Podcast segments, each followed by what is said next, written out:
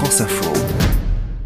Et voici Thomas Negaroff et son invité. Regard sur l'info. Alain Borère, bonjour. Bonjour, bonjour Thomas, bonjour France Info. Vous êtes écrivain, poète, dramaturge, enseignant, mais surtout amoureux de la langue française et de Rimbaud en particulier.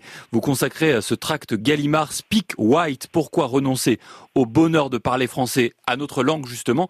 Première question, ce titre un peu provocateur en anglais, Speak White, ça fait allusion à quoi? C'est l'obligation que les, les patrons anglais faisait aux, ouvriers français au Québec jadis de parler de parler blanc donc hmm. c'est-à-dire de parler la la langue du grand blanc, la langue du maître. Et il semble bien que malheureusement euh, les Français, les Français de France euh, désormais euh, suivent cette cette objurgation du, gouvernement à, à, la population tout entière. Il y a une dimension donc politique dans ce titre.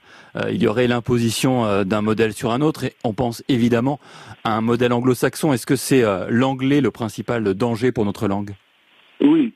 C'est pas l'anglais lui-même qui est une très belle langue et les Anglais et les Américains sont nos amis, entre guillemets. La question, c'est de la substitution.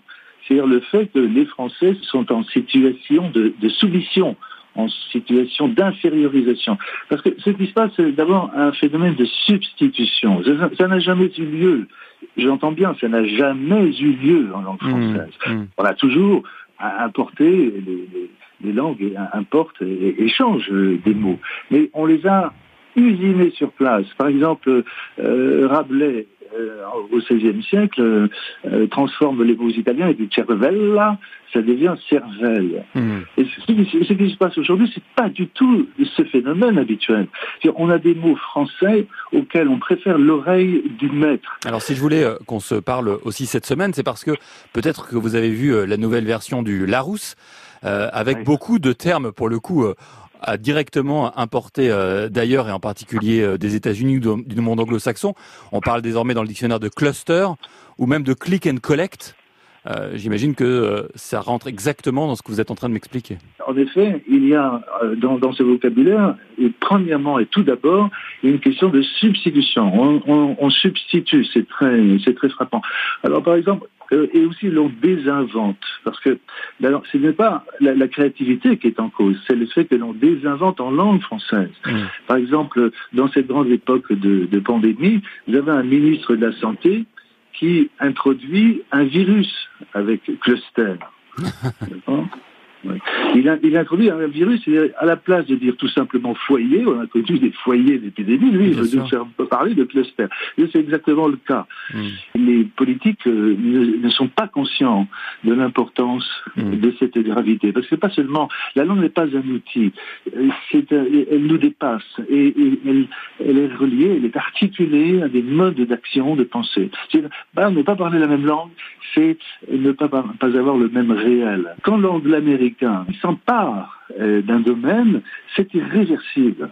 Oui, vous dites d'ailleurs, vous dites d'ailleurs dans votre dans votre texte que euh, finalement euh, c'est un peu comme Notre-Dame qui brûle, sauf que vous dites il faudra quelques années pour reconstruire Notre-Dame, alors qu'on ne pourra peut-être jamais reconstruire la langue française si elle est détruite comme l'a été Notre-Dame ravagée par le feu. Exactement parce que la langue française, euh, en état de d'effondrement, ne se transmet pas et, ne se transmet plus.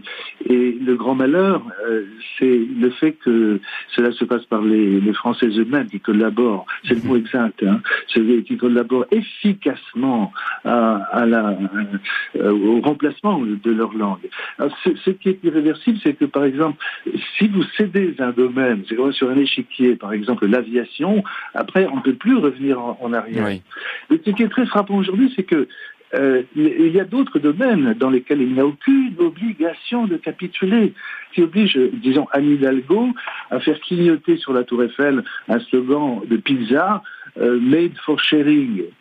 Et qu'est-ce qui oblige? C'est la question. Euh, Valérie Pécresse a imposé Easy Navigo pour euh, naviguer en, en, en région Île-de-France. Vous aimez cette langue française? C'est un très très beau plaidoyer.